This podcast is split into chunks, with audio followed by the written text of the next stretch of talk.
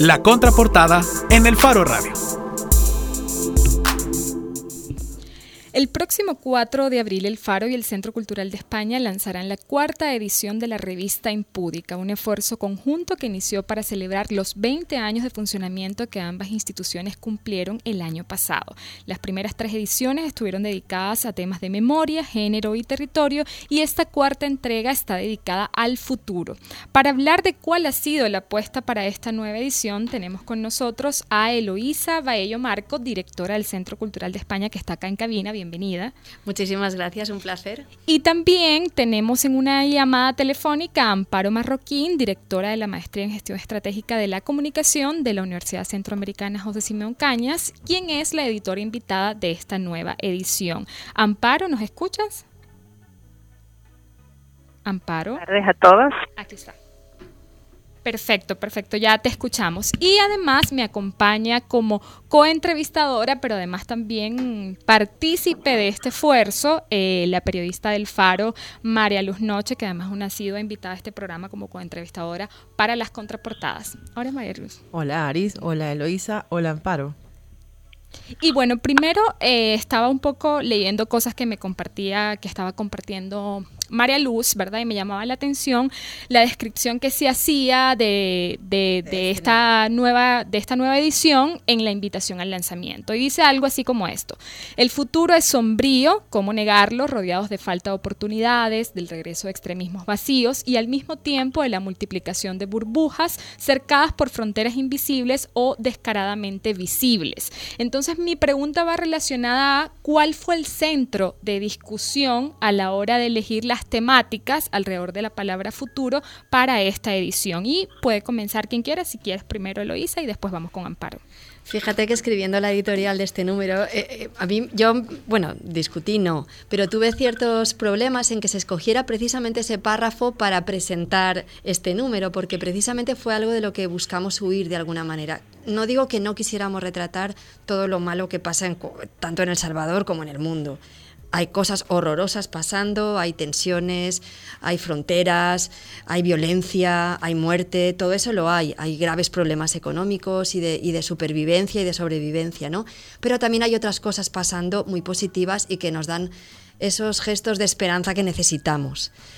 Y precisamente se, se, tomó ese extracto que era como donde arrancábamos más negativamente el enfoque y el enfoque de la revista tiene esos artículos que hablan de esos temas, pero creo que tiene también otras miradas muy importantes para comprender la realidad. Y creo que es importante tener ambos enfoques. O sea, saber que no estamos en una balsa de aceite y que no es fácil la vida para nosotros ni para mucha otra gente, para otros muchos mucho más difícil que para nosotros, pero también creo que es importante saber que hay esperanza, que hay gente que está luchando por construir otros mundos, ¿no? por ponerlo así en plan poético. Amparo, con lo que dice Loisa, uno creería que la discusión no fue como tan cómoda, ¿verdad? Al principio para elegir las temáticas, por esto de que ya comentaba sobre bueno, un futuro negativo o positivo, ¿cómo lo vemos? En tu caso, ¿cuál ya como editora, digamos, en la revista, por dónde apuntabas a que, a que, a que, a qué estuviera planteado, digamos, en esta propuesta? Eh, bueno, pues en, en, realidad, a ver, no sé si que no sea cómodo es la palabra, yo creo que era un reto muy interesante pensar en, en el tema del futuro en un país como el nuestro, en donde muchas veces los jóvenes sienten que no tienen futuro, ¿no? Es decir, que pueden morir en cualquier momento, eh, o que puede pasar cualquier tipo de catástrofe, ¿no? Somos un país como de catástrofes y de presentes cotidianos eh, en donde siempre estamos como improvisando, solemos pensar muy poco el futuro. Entonces yo creo que más bien que era un reto y el reto, eh, digamos, para mí como editora era intentar... Eh, como conjugar la mayor cantidad de voces posibles, ¿no? Es decir, no solo voces de jóvenes, que a veces cuando se piensa en el futuro se piensa en jóvenes, sino también en gente, eh, en gente mayor, en gente de distintos espacios que está pensando temas que son claves para nosotros, como el medio ambiente, eh, como la, digamos, los procesos de vulnerabilidad, como el arte misma, es decir, esa posibilidad de expresar desde otros lugares algo que es para nosotros muy difícil de, de, imaginar, eso diría. Amparo, para, Para nosotros también era importante hablar de las utopías, porque esto justamente que mencionaba ahorita eh, Loisa, de bueno, sí, hay cosas que se ven, que, pareciera que tienen un futuro bastante sombrío, o que quizás no, porque claro, lo que mencionaba de este el país como un país de catástrofes, pero para, para pero ajá, para, era importante hablar de utopías desde distintas perspectivas. Tal vez nos podrías explicar un poco más sobre eso. Bueno, es que cuando cuando pensamos el país siempre, o, cuando pensamos el futuro en general, digamos, no solo acá, eh, de pronto hay gente que nos está escuchando en Estados Unidos o en Australia o en el salvadoreño sabemos en tantos lugares, ¿no? Pero cuando pensamos en el futuro, normalmente se nos presentan como dos grandes posibilidades, ¿no? Eh, lo, que se suele llamar las distopías, es decir, este futuro catastrófico, donde ya nos acabamos todos los árboles, todos estamos contaminados, eh, la población ya no puede reproducirse, no hay niños, no sé. Pero también las utopías, ¿no? Es decir, ese lugar eh, que imaginamos eh, en donde realmente conseguimos construir un país mejor, una sociedad mejor, un mundo mejor, en donde entonces de alguna manera yo creo que el reto siempre fue no dejarnos atrapar por por el pesimismo, como decía Eloísa, y soñar la esperanza. Es decir, eh, a mí me parece que en este país y en muchos lugares seguimos habiendo gente que que le apuesta a, la esperanza, que, a que hay muchas cosas que todavía podemos hacer, que podemos imaginar y de eso se trata de alguna manera también este número. Sí, de hecho, bueno, parte de, la, de las cosas que se incluyen ahí, porque queríamos hacer futuro desde distintas perspectivas. Por ejemplo, eh, tenemos un texto que habla de futuro, pero de la gente que ya está en asilos, los, de los ancianos, de los adultos mayores, pero también futuro desde aquellos niños, por ejemplo, como los que reciben terapia lúdica porque tienen una enfermedad terminal en el hospital Bloom. Es decir, que se, que se hable de futuro niños no quiere necesariamente que podrían terminar convertidos luego en adultos, ¿no? Entonces el futuro también visto desde la perspectiva de un niño, el futuro hacia, hacia sus padres, es decir, una vez que superen eh, la pérdida, porque su enfermedad es demasiado grave, pues no va a sobrevivir. Pero, eh, Eloísa, ¿por qué no hablamos también de esto del arte que hablaba que hablaban para ahorita, de la perspectiva de arte y futuro? ¿De qué manera lo abordamos en este número? Pues en este número nosotros, eh, en casi en todos los números hay un cuadernillo central en el que tratábamos de recoger imágenes a partir de exposiciones o de reportajes fotográficos, imágenes que de alguna manera fueran un, un importante complemento a la revista, ¿no? que no fueran en realidad solo un complemento, sino que fueran parte importante de los contenidos. Y para esta exposición decidimos, en lugar de tirar de proyectos que ya tuviéramos en marcha en el Faro o en el Centro Cultural, inventarnos una exposición sobre el futuro. O sea, no era una exposición que existía, no era una exposición que un curador hubiera trabajado, sino que realmente con varios compañeros del Centro Cultural, Antonio Romero fue el ideólogo principal y con el apoyo de otros eh, artistas salvadoreños nos inventamos una exposición pidiéndoles obras que según ellos reflejaran cómo sentían el futuro. Yo creo que ahí es una manera bonita de pensar, hay cosas en esa exposición y en esas obras que ellos plantean que, que traducen más pesimismo, otros que traducen pesimismo, otros que se inventan y se imaginan cosas que podrían ser utopías o distopías. O sea, ahí de repente puedes ver desde el arte otra mirada sobre el futuro. Y aparte de estas temáticas que ya como describían en, específico, comentaba Amparo sobre la búsqueda de diferentes voces, ¿no? ¿Qué voces tenemos en esta revista? ¿Cómo fue la construcción también de esa invitación a que estas voces escribieran también o que plasmaran cualquier tipo de producto en, en la revista? ¿Y qué otras temáticas en específico ya hablaban también, por ejemplo, de los temas de, de medio ambiente, pero un poco para que la gente ya se imagine qué puede leer en, en, en esta próxima edición? Pues puedo decir yo unos poquitos y malo que me ayude con otros. Amparo, también nos puede ayudar. Pues por ejemplo, hablando de lo que de arte, tenemos a Dalia Chévez, una artista y docente que ha trabajado muchísimo con jóvenes el mundo del arte y la pedagogía artística, una mirada súper interesante y además de artista es filósofa, entonces tiene una mirada como muy racionada y racional sobre el arte. Carlos Martínez del Faro escribe sobre migraciones y sobre la caravana. Eh, Gabriel Labrador también escribe. Hugo Sánchez hace un, artículo en el que hablábamos antes, mezclando la tercera edad con, los jóvenes. Más ayuda, Malu, Amparo, ¿me podéis ayudar con más nombres? me interesa saber sobre qué escribe Gabriel Labrador. Gabriel Labrador eh, ha entregado un texto sobre el espino porque, bueno, ah, digamos que es en teoría con lo que se aprobó el año pasado, que se le iba a entregar un terreno, pareciera que tienen un futuro ya un poco más certero de qué va a pasar con esos terrenos, pero pues sí, aquí en este país eh, está demostrado que eh, la manera en la que la empresa privada se devora los, los terrenos, ¿no? Por, y así ha desaparecido el espino. Eh, pues nada, entonces como que ese futuro que en algún momento también se les prometió, pero que nunca llegó a concretizarse y que este terminó convirtiéndose en desalojos Ajá. en, en el último año y medio. Y Eh, hay un tema muy importante también que, que- que- que- que queríamos que estuviera presente en este número, que es el tema del agua, ¿no? Y ahora justo en- con todo el debate que hay sobre el, el agua, la privatización o el agua como derecho, ¿no? Y hay un texto muy bonito sobre el agua que nos hace también pensar en la importancia de, de ver el agua como un derecho, ¿no? Y creo que es importante también mencionarlo. Voy a mencionar solo uno más para que, para que a Amparo le quede algo que, que contarnos. Este, pero, por ejemplo, también hay uno importante sobre pensiones.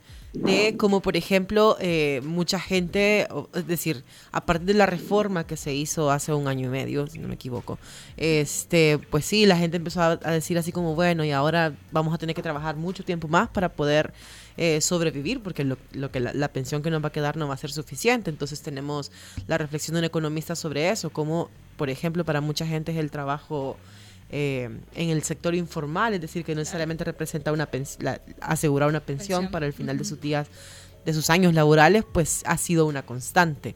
Y también, eh, solo para introducir Amparo, creo que hay un proyecto bien bonito en el que retomamos gente escribiendo desde eh, perspectivas que la gente quizás no, no necesariamente espera. Amparo.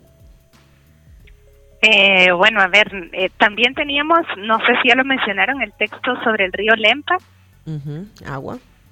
ajá, que es, digamos, bueno, el río el río Lempa, que no, el, el Acelguate, que- el Acelguate, el Acelguate, que es un río, digamos que cuando uno piensa en el Acelguate piensa en aguas negras y sucias, eh, y justamente, digamos, hay un movimiento importante eh, liderado entre otras por una arquitecta, este Sandra Gutiérrez, que insiste en que podemos limpiar el Acelguate, que estamos muy a tiempo para tener un río limpio, un río hermoso que atraviese varias de nuestras ciudades eh, y eh, plantea cuáles deberían de ser los pasos para poder hacer un rescate del río.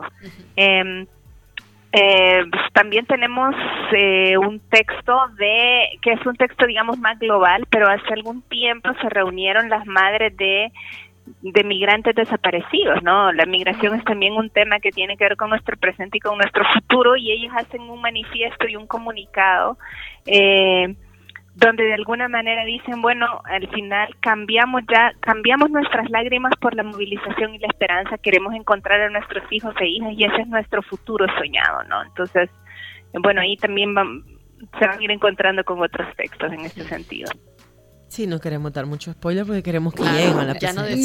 No, claro. Claro, Sí, claro. Por favor, lleguen y cómprenla junto con los tres- otros Sí. tres números. Me interesaba también saber porque ahora con, digamos, estos nuevos escenarios también en el país, ¿verdad? De, lo- de los últimos acontecimientos, de las recientes elecciones, digamos que hay muchos que pensarían, bueno, sobre el futuro político, ¿verdad? Eh, que claramente está relacionado con todas las temáticas que, que abordamos, pero si llegaron a discutir de qué manera se podía abordar o si se tenía que abordar o si más bien el abordaje tenía que venir desde todos esos temas que son apremiantes o que o sobre los que el país va a tener que discutir a futuro. ¿Hubo alguna discusión de ese tipo? Mira, lo que pasa es que creo que el panorama era bastante incierto en aquel momento porque, digo, esta revista se, está, se, se presenta en abril, Ya. pero tiene planificación de mucho más atrás. Se cerró en diciembre los contenidos cuando todavía no Entiendo, sabíamos. entiendo. Entonces, sí, eso también quisimos cuidarnos porque qué tal que le pedíamos a alguien que escribiera un texto sobre tal cosa y digamos que hubiera dicho que ganaba Carlos Calleja, por decir algo, o que la remontada de Hugo Martínez y que hubiera, o sea, esta, ¿qué hacemos con ese texto ahora? ¿Lo arrancamos de la revista o qué? Entonces creímos que era mejor mantenernos en el en temas de país que más que todo, es decir, que todo tiene al final relación con la política, pero no queríamos nada necesariamente Y que van a estar presentes independientemente Exacto. del, Del- del del- gobierno que llega. A, a mí me parece importante lo último que ha dicho Manu, que al final todos estos temas son políticos. O sea, no estamos Claro. hablando a un partido político, pero estamos hablando de política, de cómo queremos nuestras aguas, de cómo queremos, de qué derechos pensamos que son importantes, de cómo queremos que vivan nuestros ancianos, nuestros jóvenes. Hablamos de educación, hablamos de arte. Eso es político todo, porque al final es lo que constituye nuestro día a día. Entonces, era o ojalá pues se pueda considerar como una especie de carta a los políticos, al que sea que haya ganado, bueno, que ya lo sabemos en este caso, y que lo pueda también un poco leer para pensar, para ver lo que necesitamos o lo que pensamos nosotros que podrían ser cosas que se necesitan. ¿no? Ya tenemos que irnos, pero como siempre decimos, necesitamos las generales de, lanzamiento. Estaba pensando, por ejemplo, que en el último número se hizo un evento donde también participaron. Eh, el número era sobre territorio y no solamente vimos a, participando al editor y a, digamos, a como a los representantes de estas dos instituciones, sino también a quienes viven el territorio, ¿verdad? Eh, en este caso, cómo van a presentar este nuevo número, si tenemos también otra apuesta, digamos, ahí. Sí, de hecho eh, queremos, quizás ahí caímos quizás un poquito en lo cliché porque queremos que tenga en la mesa representación joven, pero además lo queremos ver de perspectivas distintas. Entonces, bueno, está participa Dalia, que va a dar como su aporte, desde, es decir, siempre queremos, queremos tener a alguien que haya participado en la revista porque, pues sí, ese es el chiste. Eh, pero también nos van a acompañar Valeria Guzmán, que es periodista de la prensa gráfica y actriz de teatro, está dentro del elenco de Proyecto Dioniso, que para quienes la fueron a ver saben que es estos jóvenes enfrentándose con su, con su realidad versus la de sus padres y la del país de la posguerra. Eh, también nos va a acompañar Héctor Silva Hernández para hablar, es decir, este, la generación que ha tenido la oportunidad de formarse fuera y podría quedarse fácilmente fuera. Eh, teniendo otro tipo de oportunidades, pero él decide regresar a este país y desde una perspectiva de hacer política. Además, como alguien que está dentro del movimiento en Partido Político de Información Nuestro Tiempo. Y también, bueno, ellos van a ser moderados por Ivonne Rivera, que es catedrática de la UCA y que creemos que tiene una mirada así muy mordaz que puede llevar a, esta, a, estos, a estos ponentes a pensar el futuro desde perspectivas muy variadas. El evento es el próximo 4 de abril. El evento es el 4 de abril a las 7. Y bueno, solo... En el Centro Cultural. En el Centro Cultural de España, por supuesto, que ha sido nuestra casa para presentar eh, las revistas. Y bueno, recuerden también que se trata de cuatro números coleccionables, eh, de los que solo se han impreso 500 ejemplares para cada uno. Así que nada, lleguen y, llévense los cuatro, porque además son muy baratos. Sí, además eh, para la idea es que una vez tengamos el número cuatro, eh, en, próximamente haremos una presentación ya de los cuatro números como conjunto y como colección que se podrán comprar como paquete y creo que se va, a ser también muy hermoso regalo de alguna manera, ¿no? Vaya, estaremos atentos sobre el futuro de Impúdica. sobre el futuro de Impúdica, ¿verdad? Este, ya saben que si, bueno, cualquier cambio seguramente a través de la plataforma El Faro del Centro Cultural de España se hará saber. Agradecerles a los Escucha, a Amparo Marroquín también por estar presente hoy día desde la llamada telefónica, a Eloísa del Centro Cultural de España, a Mario Luz Noche también por acompañarnos, a Daniel Valencia que fue el entrevistador estrella este día de, de la portada conmigo, Nelson Rauda que me a estar escuchando desde donde esté. Y nos vamos con una canción eh, que fue la recomendación de nuestro colega periodista Gabriel Labrador, de Queen, que se llama Radio Gaga, ¿verdad? Con eso nos vamos y volvemos el jueves.